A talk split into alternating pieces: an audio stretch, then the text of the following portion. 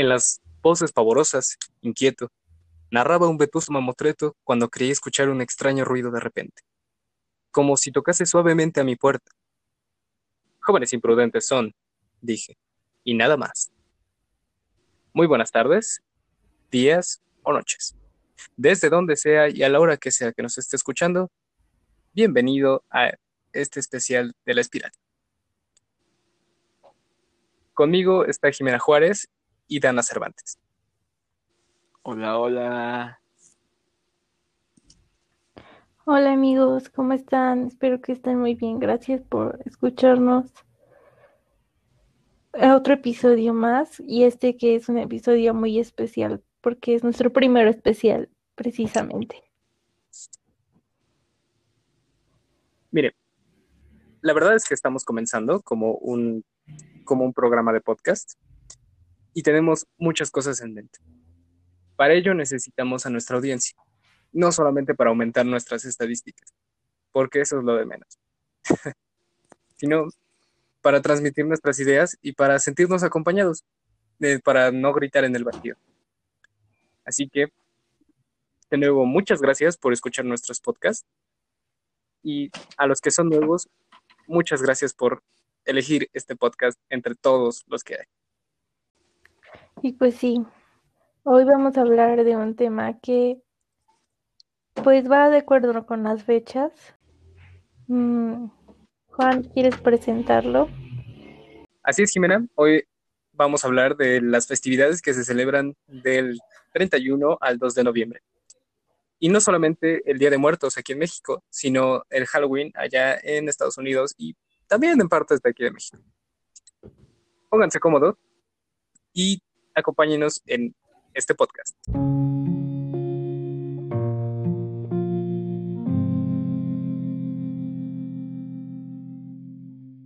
Pues bueno, antes de comenzar ya en materia, eh, me gustaría darles la definición de Día de Muertos según el Gobierno de México, la página del gobierno. Entonces ahí va. El Día de Muertos en la visión indígena implica la historia de las ánimas de los difuntos, quienes regresan a casa al mundo de los vivos, para convivir con los familiares y para nutrirse de la esencia del alimento que se les ofrece en los altares puestos en su honor. En esta celebración de Día de Muertos, la muerte no representa una ausencia, sino una presencia viva. La muerte es un símbolo de la vida que se materializa en el altar ofrecido. En este sentido, se trata de una celebración que conlleva una gran trascendencia popular ya que comprende diversos significados, desde filosóficos hasta materiales. Se lleva a cabo los días primero y 2 de noviembre. Entonces, creo que es muy importante, bueno, la frase del texto que dice que la muerte no representa una ausencia, sino una presencia viva. Imagínate, ¿no? El propio nombre de la festividad es Día de Muertos y sin embargo los concebimos a esas personas como si todavía estuvieran aquí. Cuando uno va a un panteón, usualmente espera encontrarse una imagen súper, súper lúgubre. Eh, tipo los cementerios que, nos ha sembrado Hollywood, así, donde todo es gris y está soplando siempre el viento y por alguna razón siempre es otoño en esos lugares. Pero no, aunque sí es otoño y las hojas a veces sí caen.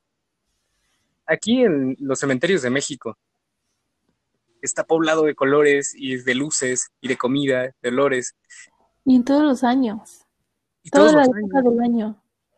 No solo en Día de Muertos, en Día de Muertos es más bonito, pero siempre, o sea, si uno va en febrero, hay tantas cosas que pues no, no es lo que te venden en la televisión. Exacto, y tan solo para, para poner un ejemplo, aquí en México se relaciona mucho el árbol del ciprés con los panteones. Y el árbol del ciprés es este pino que vemos usualmente en los fraccionamientos. Imagínense, o sea, un árbol que, vemos como cotidiano, urbano, está sembrado dentro de los cementerios, de un lugar donde debería haber muerte. Y sin embargo no la hay. Y crecen plantas y el pasto es verde.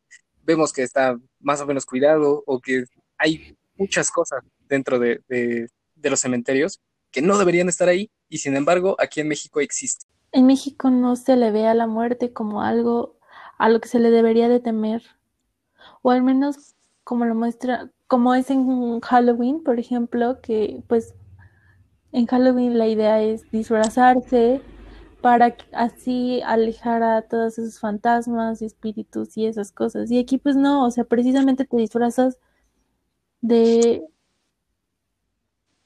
de tu persona cuando estás muerto. No sé si me di a entender, pero cuando uno se pinta del Día de Muertos, pues se pinta de calavera. Pero no, no es una calavera nada más, ¿no? O sea, creo que es una Catrina, un Catrín. Sí. Entonces, eso, eso todavía se ve más vistoso. ¿Por qué es eso? Los, los mexicanos creo que le tienen tanto amor o tanta risa a la muerte que hasta pues le hacen burla. Porque si no me recuerdo, y acá pues está Juan que creo que se sabe mejor la historia, que pues precisamente eso, ¿no? La Catrina fue como una burla a la clase social como privilegiada de un México antiguo. En efecto, cuando Guadalupe Posada crea el grabado de, de la garbancera, lo hace para burlarse de estas clases sociales altas en, en México. Y fíjate que es muy gracioso, ¿no? Que en, en ese tiempo fuera una garbancera, era una persona que se vestía elegante cuando realmente no tenía dinero. Y ahora eh, las Catrinas eh, han, han, cambiado esa, esa, imagen para que uno se vista de Catrín o, le digan Catrina a uno cuando se viste muy bien o se viste muy vistoso. Entonces, creo que, como bien dices, los mexicanos le tenemos tanto amor o tanta risa a la muerte que nos relacionamos con ella de forma íntima. Eh, tan solo basta con ver las, las calaveritas, ¿no? Las calaveritas literarias. Son estas formas de, de poesía donde nos burlamos de nosotros a través de que ya estamos muertos o de que nos vamos a morir. La, la verdad es que es como que muy chistoso e irónico todo esto de la muerte, porque, eh, o sea, el mexicano tiene, dices, le tiene tanto amor, tanta burla a la muerte como en plan de que, ja, XD contigo, pero en el momento en el que se le atora un gargajo o que de repente no se puede mover, o no sé, literal, le están rezando a la Virgen como de, por favor, Virgencita, dame otro día más de vida y te prometo que, o sea, es muy chistoso, se ríen de la muerte, pero al momento en que ya estamos cerca de la muerte, ya nos da muchísimo miedo, nos ponemos a llorar y todo, y nos da pues horrible la pálida, todo esto de lo que es el suponer que nos vamos a morir.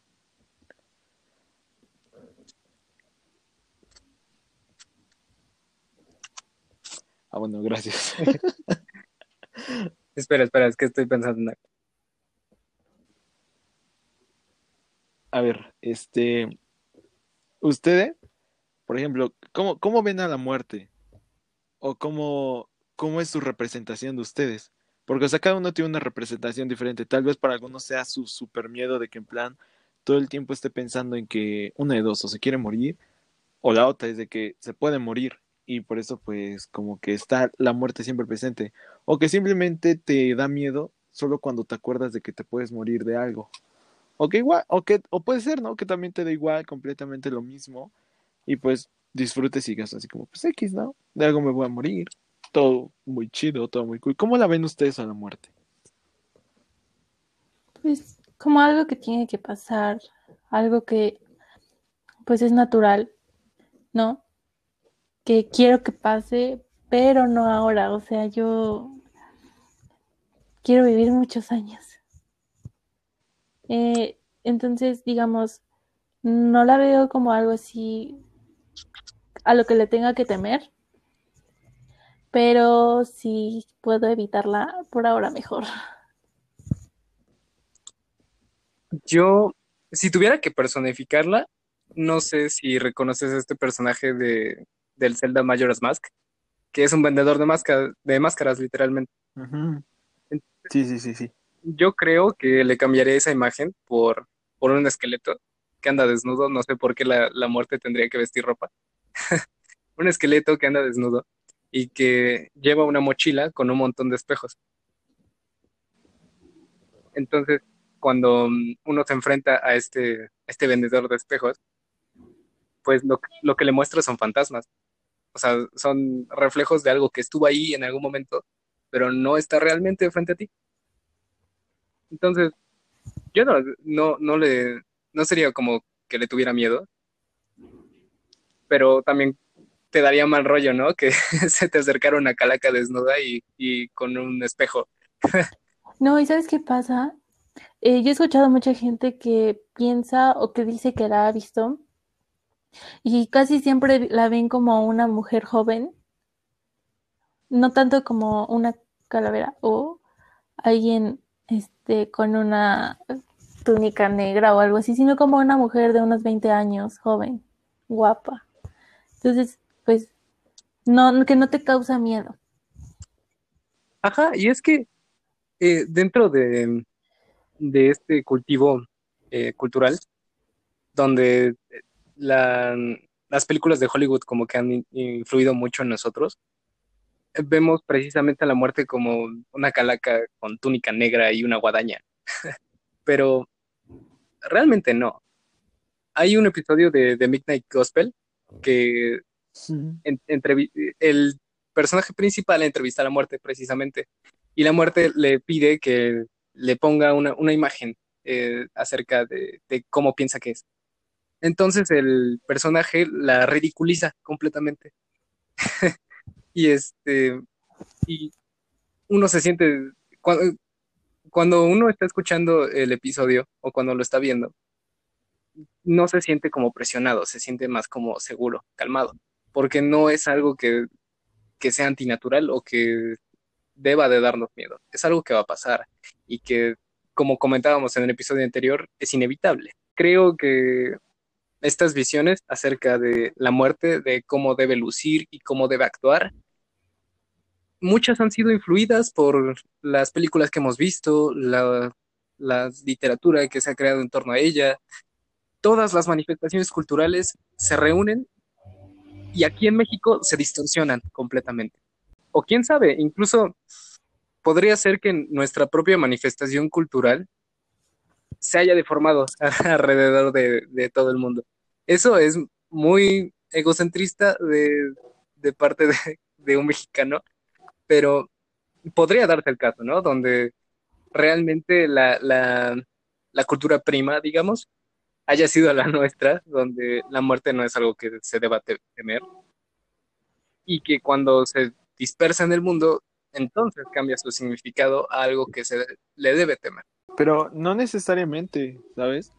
Porque, o sea, estamos conscientes de que no solamente en, esta civilización, las, por ejemplo, las civilizaciones antiguas, en aquella en donde el ganador era un honor poder ser un sacrificio, obviamente para esto iba a morir, y para él era un honor, o sea, ni siquiera era como que algo divertido, ni algo a lo que le tuviera miedo, sino que era como su mayor logro en la vida. Y para su familia. Pero, exacto, o sea, y también para toda su descendencia y así, pero no creo que solamente sea aquí, por ejemplo, también en los, a los dioses egipcios, también les gustaba que la gente, como por gusto propio fuera y dijera, yo quiero hacer un sacrificio y voy a hacer todo lo posible para morir por este dios. O sea, ya es no solamente pasar de la ridiculización a quitarle el miedo ni nada, sino que es algo ya deseado algo que tú gustas, que tú estás buscando que pase.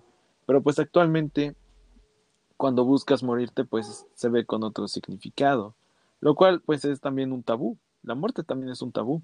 No sé si lo mencionamos en ese episodio, pero es algo de lo que no se habla. O sea, da miedo, les da miedo a algunas personas decir que alguien tiene ganas de matarse, de morirse, porque pues es muy heavy, entonces, eso también se cataloga como un tabú, pero pues a final de cuentas es como una etapa más en nuestra vida que es como un punto y aparte, no un punto final, un punto y aparte donde seguido de eso, pues, quién sabe qué pasa, quién sabe si regresamos y se acabó ahí todo eso, pero es un punto, es una segunda vida, una segunda oportunidad, ¿no? Porque ustedes, ¿qué piensan que hay después de la muerte?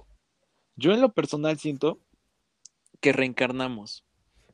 Yo, yo creo en la reencarnación, creo que pasando esta vida voy a tener otra, Y así sucesivamente, y también eso fue lo que pasó en algún momento en mis otras vidas. Pero yo sí creo en eso. Siento que también depende de cómo vivamos esta vida. Vamos a subir de categoría, por así decirlo. Vamos a bajar de categoría en la otra hasta que aprendamos. Y ya va a llegar un punto en el que llegamos a ser la mejor versión de nosotros mismos. Y ya, o sea, esa fue como la última vida. Y ya vamos a poder descansar en paz de todo, de todas esta, estas como repeticiones constantes de la vida. Pero, o sea, eso es como mi opinión personal. No sé qué vean ustedes después de la vida, después de ese punto, y aparte, ¿cómo lo ven ustedes? Yo también siento, bueno, eh, he visto muchísimas teorías y ya me he formado un poco la mía.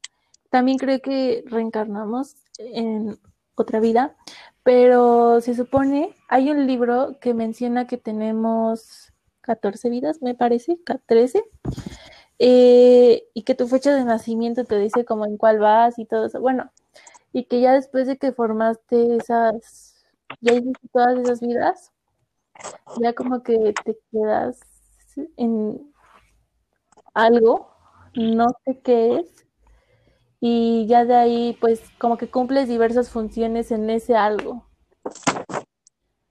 Digamos, como que trabajas ahí arriba. Eso es lo que he leído y me parece interesante. Yo la verdad es que no sabría qué decirles, porque para la mayoría de religiones yo ya estaría en, el infierno. y es, algo divertido de imaginarse, pero dejando eso de lado, eh, no sé si cree la reencarnación, porque la verdad es que no, no, le veo sentido a repetir una vida una y otra vez. Yo me iría más por la teoría de que mm, uno, la, materia biológica de uno se acaba completamente y nuestra parte, digamos, lógica o no lógica, sino nuestra propia conciencia se, se imagina a sí misma en una forma diferente y es un sueño constante como un último sueño, eh, exactamente. Cuando uno se muere, la conciencia busca una forma de conservarse viva y es entonces que se imagina una vida después de la muerte. Pero es que no es como tal repetir la vida, o sea, venimos como con diferentes propósitos. Por ejemplo, tal vez, eh, y ya no, ya no voy a meter la palabra destino porque ni siquiera es el tema y pues va a ser lo mismo que en el capítulo anterior, pero es eso, venimos como con diferentes metas a esta vida que tal vez no pudimos cumplir, entonces pues se nos va a otorgar como que otra oportunidad en donde poder este realizar esa meta que teníamos. Y hasta que la podamos cumplir, hasta que lleguemos a lo más alto de nuestra propia existencia, es cuando pues ya se van a acabar esas vidas y pues se va a poder descansar. Por eso, eh, no creo que por eso sean los de Yabús, pero siento que a raíz de que de vez en cuando recordemos cosas o sepamos hacer cosas que ni teníamos idea de que sabíamos, son cosas que, pues, o sea, recuerdos que vienen de otras vidas, personas que se nos hacen como que conocidas, palabras que habíamos escuchado, esos, esos pequeños como pedacitos de otras vidas, siempre van a estar ahí con nosotros, entonces es como una guía para seguir el camino que debemos de seguir, ¿no? Ah, claro, o sea, no me refiero a que una, una reencarnación deba hacer repetir su misma vida. Me refiero a que la... No, no me agrada la idea de la reencarnación precisamente porque es un constante prueba y error, prueba y error. Y por lo menos dentro del budismo, creo, este, esta prueba y error es, es infinita hasta que logres ese cometido de ser un ser superior. Ah, hay otra teoría que la mencionaron, donde el número de repeticiones es limitada. Pero no sé, creo que tampoco me agrada. Más que nada, o sea, eso ya no, ya no es algo que pueda defender a, capa y espada porque es una forma en la que yo pienso. Este, pero creo que demerita mucho la posibilidad que tienes en una vida de hacer todo lo posible. Pues bueno, es, ya es creo yo, una opinión ya muy, muy personal, lo que cada uno crea en cuanto a este tema. Pero bueno, me gustaría platicar un poco sobre la muerte comercial, que es el tema inicial por el que queríamos platicar, pero nos desviamos un poquito. Sí, ¿verdad? No, creo que nos vino bien. Sacamos a, relucir un, un tema importante. La muerte que nos venden no es la muerte que experimentamos y mucho menos una muerte en la que podamos confiar fielmente. Usualmente en las películas vemos a una muerte que es brutal y desgarradora, pero hay veces que una muerte es liberadora o que incluso es una forma en la que la persona puede entender más sobre su realidad y apegarse a, esas, a ese tipo de procesos que de otra forma no experimentaría y no lo haría crecer como una persona. Pues de hecho hay como que 50-50, porque si bien hay, primero debemos de establecer lo que, pues como se nos vende la muerte. A veces se nos vende como una, una señora, una mujer o un hombre incluso, que es como de que LOL te toco y te mueres. Pero también está esa parte en la que es como un episodio más en la vida. Por ejemplo, eh, por mucho que me duele reconocerlo, Coco creo que en gran medida le da el clavo con todo esto de lo que es la muerte para los mexicanos. Y tanto que en su momento la critiqué que porque era como que apropiación cultural y no sé qué tanto, pues hay muchas cosas que son ciertas en la película. Además de que está bien bonita, el soundtrack está hermoso, como le canta mamá Coco. Pero bueno, em, regresando al tema, es la parte en la que Miguel va al mundo de los muertos y es esa parte de que, o sea, no se muere, no está muerto, pero conoce a las personas que ya están muertas y les hace cambiar como que su perspectiva de las cosas.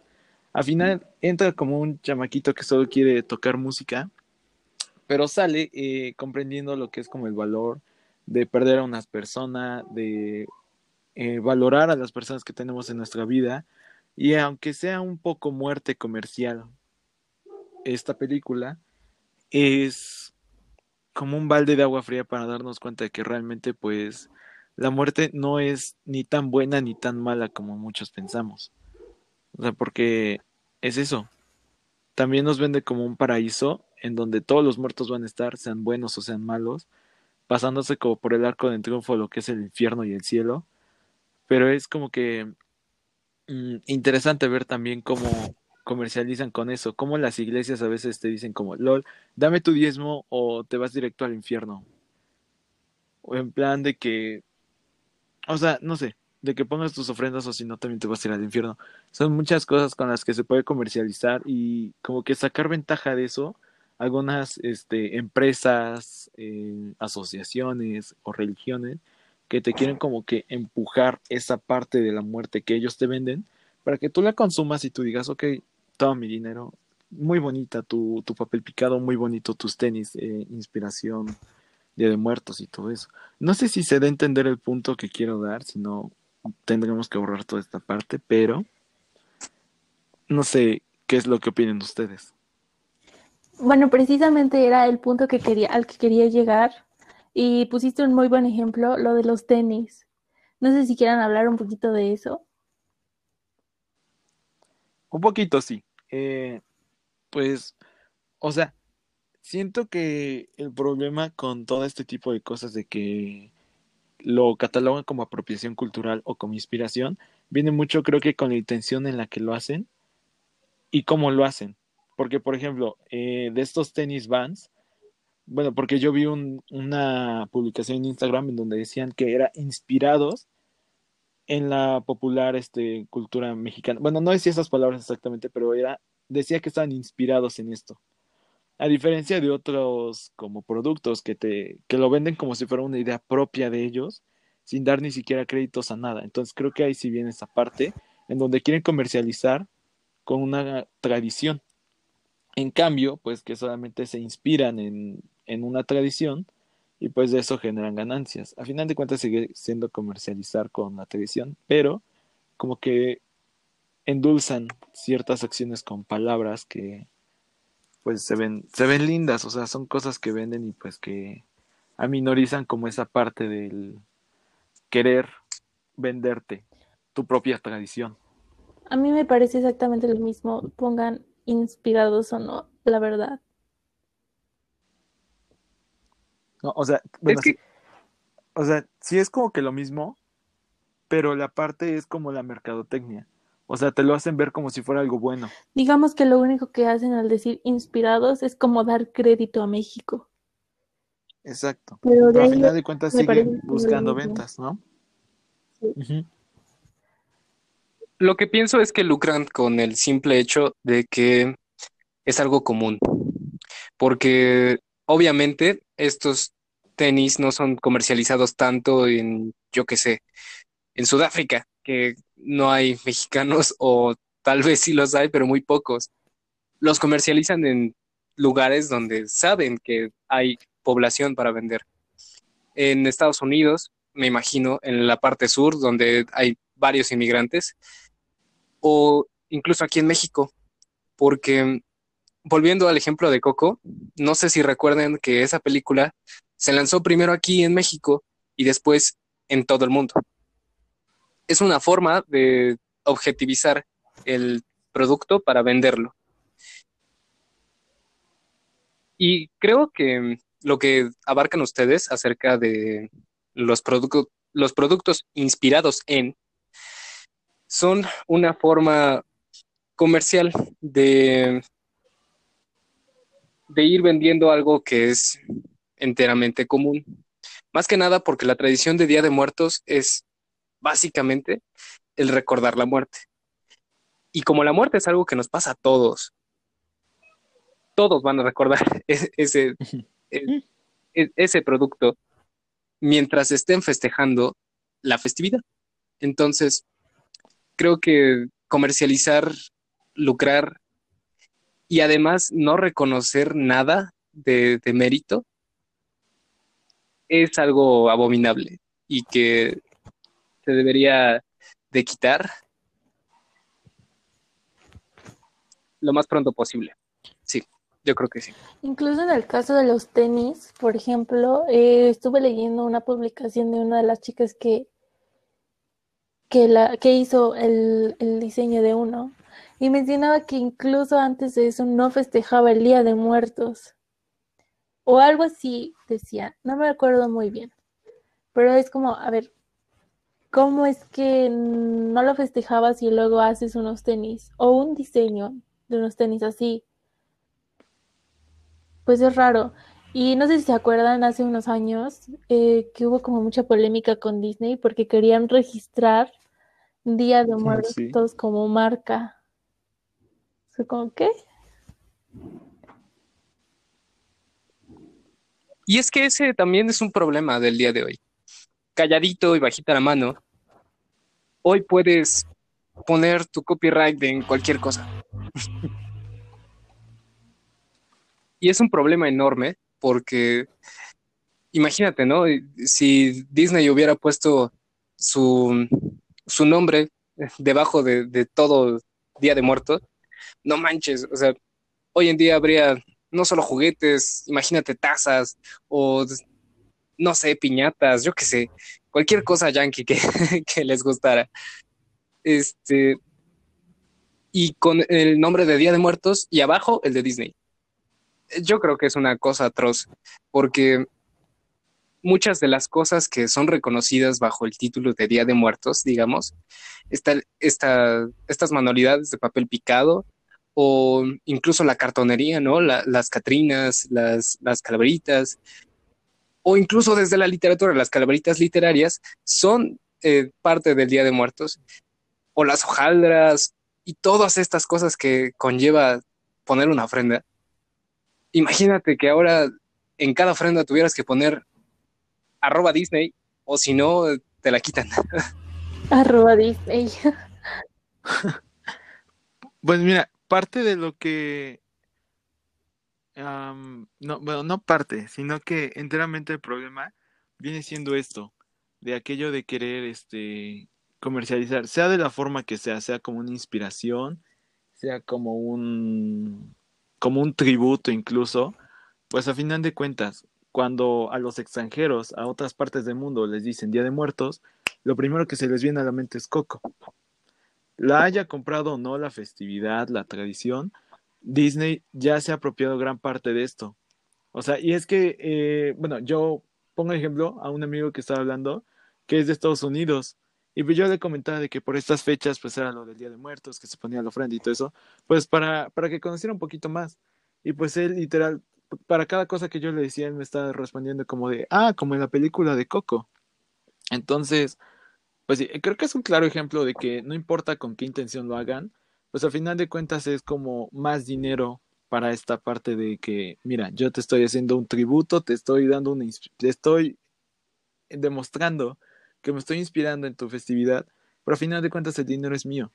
¿Sabes? Es como si a un objeto le pusieran que cuesta 100 pesos y después le ponen que cuesta 99.9. O sea, es lo mismo, pero las ganancias van directamente para aquel que está comercializando con este con esta bella tradición que no tiene para nada que ver con todo esto del dinero, de tanto que de todo lo que consumas, de aquello que vendas, o sea, no. La, la festividad es recordar a los que ya no están entre nosotros, pero por alguna razón se ha transgiversado tanto que es realmente pues ¿qué? ¿El que venda más con temática de Día de Muertos? Hace rato salí a Walmart y me topé con una una cosa bien curiosa. Eh, dejando de lado de que ahora que estamos grabando en 31, ya están las cosas de Navidad ahí puestas. Las pocas, las pocas cosas que quedan de, de Halloween y de Día de Muertos están o bien arrumbadas o olvidadas. Y dentro de esas cosas había una camisa que decía, yo soy, yo soy la Catrina, obviamente en inglés, valga la ironía. Y había, había una señora junto con sus hijos que la iban a comprar y no solo, solo, no solo una, iban a comprar una para cada uno. Y, bro, o sea, yo nunca me, me, he puesto a hacer una, una Catrina pero conozco la, labor de cartonería. Sé que es muy cansado hacer primero el esqueleto, después irlo, irle poniendo el papel craft, después recubrirlo de cada una de las capas hasta terminar el, el producto.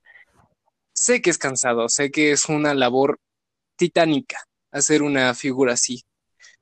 Y que ahora puedas verlo dentro de una camisa que ni siquiera reconoce esta labor que, mencionamos es súper triste porque quizás en el futuro las máquinas hagan Catrinas eh, de cartonería en 10 segundos cuando a un, cuando a un artista le, toma meses llevarla a cabo.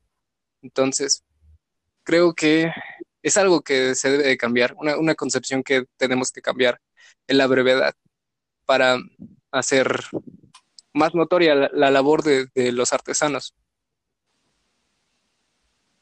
Por ejemplo, en, el barrio del artista, ahorita no he ido para allá, en esa parte de Puebla, pero hace un año recuerdo que cuando iba con, con mi ex, este, veíamos que desde muchísimo antes estaban preparándose para esto. O sea, no es como que lo hicieran un día antes del, del 2 de noviembre. O sea, lo empezaron a hacer como desde septiembre, o sea, para que les diera tiempo de ponerle todos los detalles, toda esa parte artesanal, todo aquello que representa lo que es una Catrina, una pintura de una Catrina o eso. O sea, no es, o sea, se ve el amor que tienen en esa parte, se ve esa inspiración que les nace, esas raíces que son parte de nosotros, se ven claramente en el trabajo y en el esmero que ponen estas personas. A diferencia, pues, o sea, y no estoy diciendo que no hayan personas, por ejemplo, eh, latinoamericanas que trabajaron en Coco, pero a final de cuentas no es lo mismo, no es para nada, no es ni siquiera de cerca lo mismo, aunque sea el mismo tema, no lo es. O incluso desde una película que fue realizada por, por mexicanos, hay formas en las que el mercado te exige adaptarte a una globalidad que se pierden muchos aspectos de, la tradición eh, en sí. Yo me acuerdo mucho de, El libro de la vida, que, ok, habla de la raíz cultural de nuestra festividad, pero la explota hacia este lado como más americanizado mm, o comercial, no, no sé, no sé qué nombre lleve. Y entonces se pierde eh, toda la, narrativa que podríamos tener, toda la riqueza que, puede tener el, este, este plano como del Mictlán que exponen brevemente, se pierde entre, entre el, perdón, las vulgaridades de, del, del mundo como más vistoso, más bonito. De hecho, eh, si recuerdas en esa película, o sea, según está en el... Según va a conquistar a María, Manolo va a conquistar a María y hasta le lleva serenata y todo. O sea, y la ambientación así súper eh, mexicana, al estilo gringo, de que en todos lados hay cactus y así. Mm.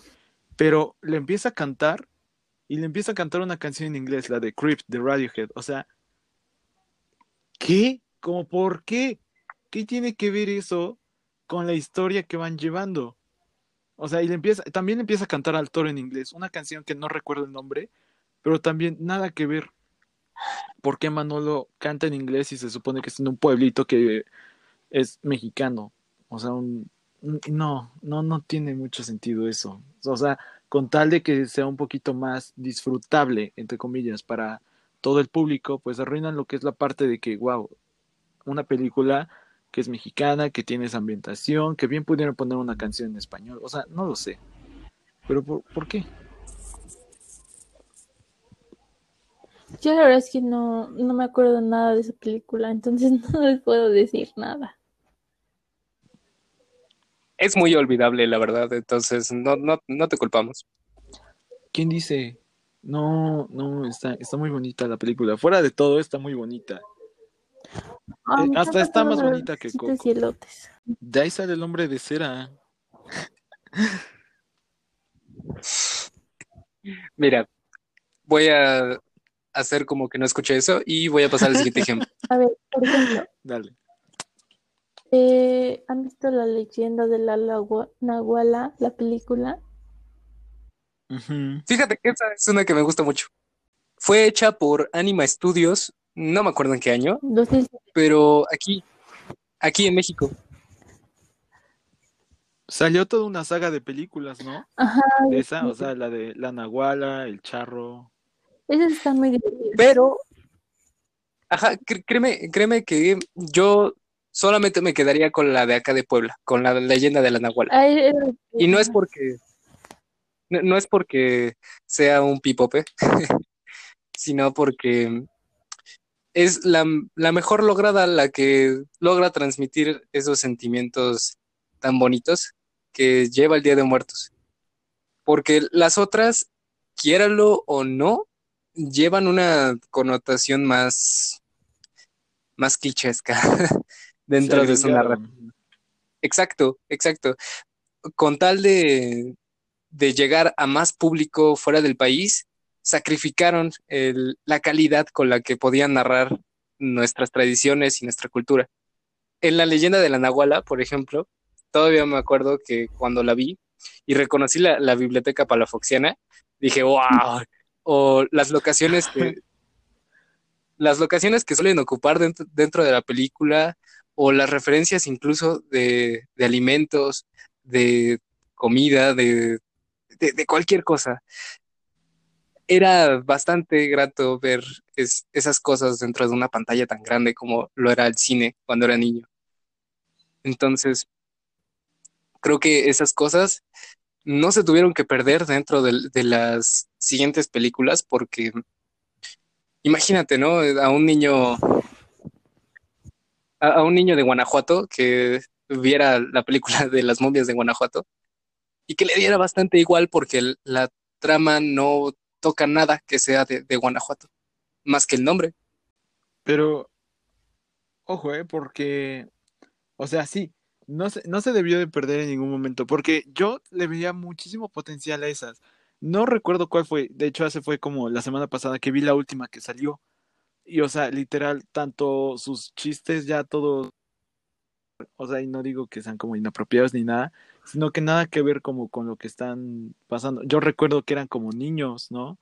Y ya, o sea, toda la película se, se basa en que el hermano de, del chisguete, creo, no sé si ya se llama Miguel el chisguete, su hermano se liga como a la otra y todo el tiempo están ahí como que ellos dos como en plan de que, bueno, ¿qué somos, no? O sea, una relación que, mira, mucho al caso no viene con lo que es lo de la leyenda del, pues del, de esto, de lo que habla, pero es que no recuerdo cuál era, pero todo el tiempo se la pasa así como en esta parte de la relación, con tal de querer monetizar o con tal de querer, este, ¿qué, ¿cuál era el tema? Mm, lucrar. Llegar a un público internacional. Ajá, o sea, vender a la muerte en otros lugares, o sea, vender esta parte de México, pues la perdieron completamente, o sea, ya no tiene mucho que ver. Y se desviaron completamente de lo que tenían. Tenían una buena idea, tenían una buena animación, una buena historia, personajes y todo, pero con tal de querer, o sea, yo creo que si hubieran seguido con ese camino, hubieran sido hasta pues más memorables, tanto para los mexicanos, que pues yo creo que eh, la leyenda de la Nahuela, pero las otras no. Yo creo que todos los mexicanos, incluso, se hubieran aventado toda esa saga si hubieran seguido con lo mismo que tenían, porque era una idea buena, era una idea original, pero con tal de querer vender más, pues ni llegaron a tanto público como esperaban y pues perdieron al que tenían. Pero imagínate, siendo México un país tan vasto en leyendas, porque hay muchas, tan solo aquí en, Puebla son incontables. Y que todas esas leyendas se vayan perdiendo porque mm, nos atrae más una imagen comercial. Yo a los niños que veía hace un año pidiendo calaverita, los ves con disfraces que no, no vienen al caso, a nuestra realidad, ¿sabes? los ves disfrazados de vampiros o de zombies, de momias, de, yo qué sé, cualquier cosa que esté dentro de, la cultura pop, pero no de, de las leyendas que están dentro del país. Imagínate el, cómo sería un disfraz de, de un alebrije en un niño o en un adulto incluso. Imagínate cómo sería el disfraz, yo qué sé, de, de, estos cuentos de la mano peluda. Son muchas cosas que se van perdiendo porque no los vemos dentro de un aparador. Ajá, incluso si tú buscas disfraces, te salen puras cosas, pues, que nada que ver con México. E incluso de este lado del charco, hace años no era tan popular. O cuando yo era niño no, no era tan popular. Y ahora que pues ya estamos bastante grandecitos. Mm.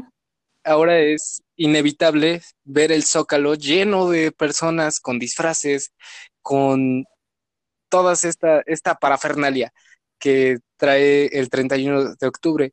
Incluso Pero, el día de el desfile del Día de Muertos aquí en Puebla, la gente se disfraza de cosas pues de Halloween, no de Día de Muertos, y se llama así el desfile de Día de Muertos.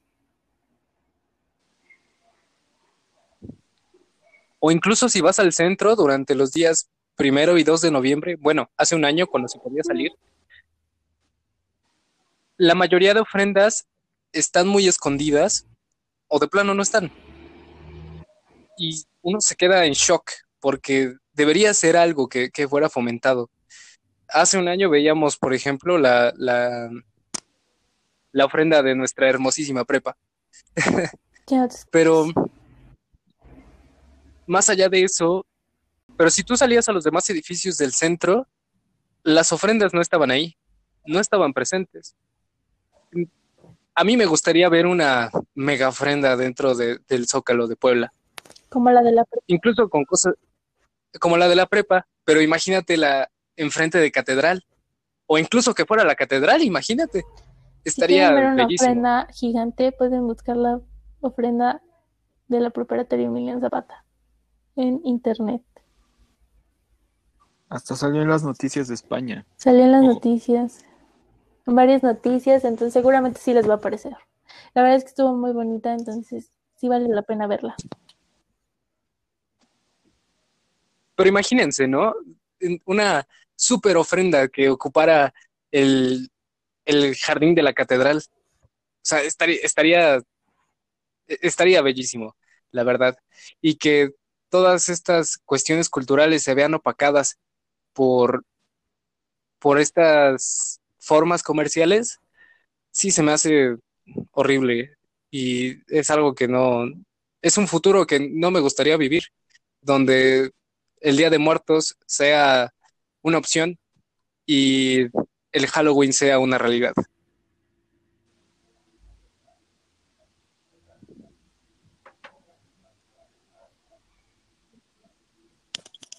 Y, o sea, no, creo que no tiene eh, nada de malo que festejemos otras como festividades, ¿no? Eh, ajenas a lo que es parte de nuestro territorio. Porque, por ejemplo, la Navidad, pues la Navidad, hasta donde yo tengo entendido, y perdonen si me equivoco, es el nacimiento de Jesús, ¿no? Se celebra el nacimiento de Jesús. Sí. Sí, en efecto, es, es una tradición. Es una tradición extranjera. Pues sí, obviamente, Jesús no nació en Tehuacán, no nació, no nació en Veracruz, como dicen, ¿no? Entonces, eh, pues, o sea, no tiene nada de malo celebrar o festejar eh, festividades ajenas a lo que es en el territorio. Lo que sí es malo es anteponerlas sobre las que están en nuestras raíces.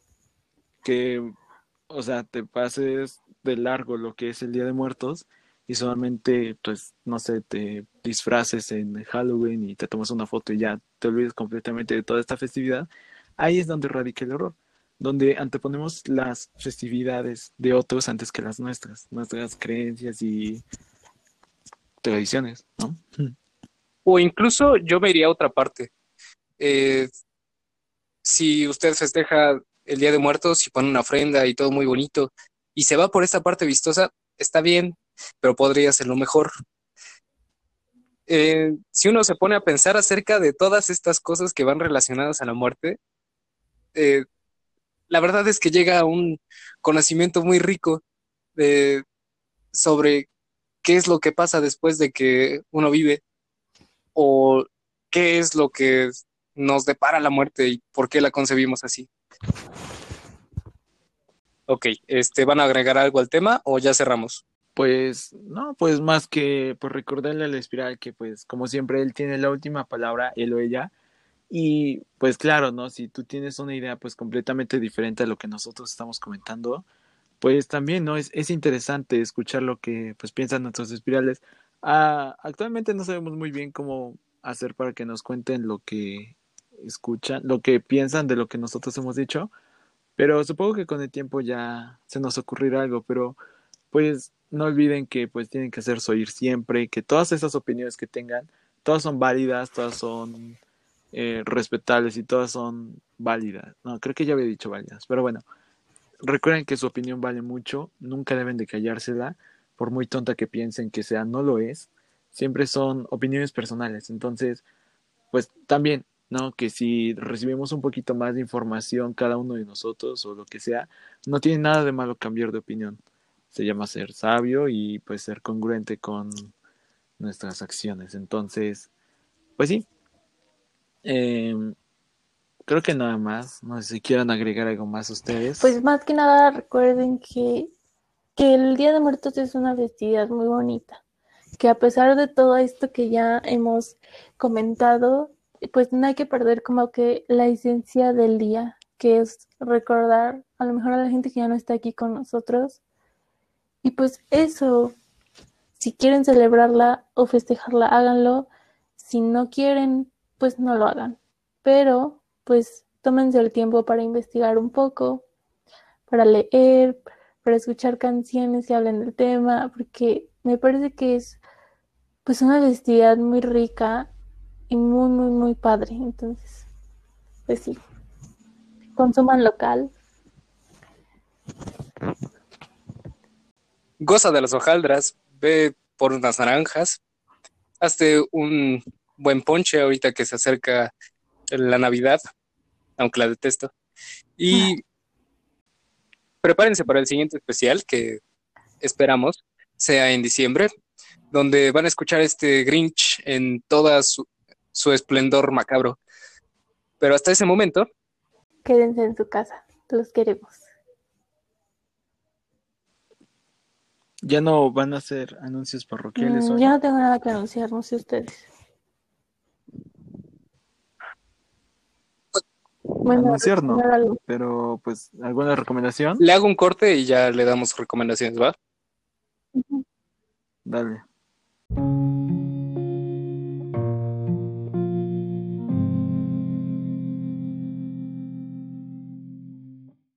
Y bueno, ahora pasamos con las recomendaciones de la semana. Dana, ¿tienes algo? Pues sí, de hecho, eh, yo iba a hablar, a tocar este tema en este episodio, pero lo hiciste tú y es con re- respecto a The Midnight Gospel. Es un podcast ilustrado que pueden encontrar en Netflix. Eh, creo que en algún momento había hablado con esto de, de Juan. No, hab- había hablado de esto con Juan, de que gracias a este podcast como que salió la idea de hacer uno igual. No, o no sé si lo soñé. Por favor, recuérdame. Este, sí, de hecho, por, por ese podcast fue una de, de, de las... Nos vamos a ver muy, muy ojetes, pero fue una de las inspiraciones para este podcast. En efecto. Pues bueno, eh, en general todo el podcast está muy bueno, toca temas demasiado interesantes y son mucho más profundos que nosotros. Pero eh, en especial es el capítulo 7. Se llama Turtles of the Eclipse o Las Tortugas del Eclipse, que pues sí, lo pueden encontrar en Netflix. Es precisamente este en el que habla respecto a la muerte, cómo él ve la propia muerte y qué es lo que significa la muerte para nosotros y cómo es que el morir hace que estemos vivos. Entonces, es, es muy interesante, la verdad. Y, y pues ya, creo que esa es como mi recomendación de la semana. lol. Jime, ¿alguna recomendación? Ah, bueno, yo les quería recomendar un libro que es como un súper básico de la literatura hispanohablante, que es Aura de Carlos Fuentes. Ah, me parece que va mucho con el tema y aparte es un libro súper chiquito que pueden leerse muy, muy rápido y está muy, muy interesante. Dije mucho muy, pero bueno. Hablando de libros cortos y que hablan de la muerte, lea Pedro Páramo. Es uno de mis libros favoritos y que además es súper, súper bueno. Obviamente es muy confuso, igual que la propia idea de morirse, pero leyéndolo puede llegar a conclusiones muy, eh, muy, muy astrales acerca de por qué existe la muerte y cómo la, la percibimos. Además, le voy a recomendar una, una canción que se llama La Bruja. Es un guapango, así que puede tener distintos, distintos in- intérpretes. Pero es una, es una gran canción. Escúchela a las 2 de la mañana para entrar en el mood. Entonces, esas son mis recomendaciones de la semana. Oigan, ¿Qué? ¿ustedes ya leyeron el libro de Al final mueren los dos? No, no, no, No. todavía no. De Adam, Adam Silvera, Silviera, no sé cómo se Silvera, sí. bien su, su apellido. Ajá. Pues precisamente es, es como realmente, eh, por ejemplo, donde trata un poco del tema del destino, donde literalmente te llaman en la madrugada y te dicen, te vas a morir el día de hoy. No sabemos cómo, no sabemos ni a qué hora, pero hoy te mueres seguro. Hagas lo que hagas, te vas a morir. Entonces, este, pues le va dando el significado a la vida de nuestros dos protagonistas, que se llaman Rufus y... Ay, se me fue su nombre del otro chico. Pero, pero bueno, pero bueno, este, estos dos chicos, debido a que pues saben que ya están a punto de morir, pues le da ese significado a la vida, o sea, hacen de todo justamente antes de morir. Y es, bueno, viene muy de acorde al tema, sobre todo complementado con el, con todas estas opiniones, como que agarra más sentido ya cuando lo lees y complementas con estas ideas que se dijeron el día de hoy. Pero estaría muy bien si lo fueran a leer. Está muy bonito el libro, además, te hace llorar. Ha sido un placer que nos acompañaras en este programa, en este súper especial que grabamos con mucho amor, con mucho empeño y mucho cariño. Gracias por escucharnos. Yo soy Juan Jesús Jiménez. Yo soy Jimena. Y yo soy Dana. Y esto es la Y esto es La Espiral. Adiós, Adiós, amigos. gracias por escucharnos. Chao.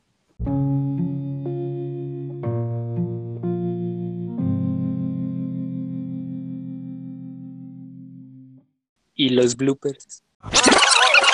Entré en desesperación cuando vi su foto. ¿Después hacemos tour o qué?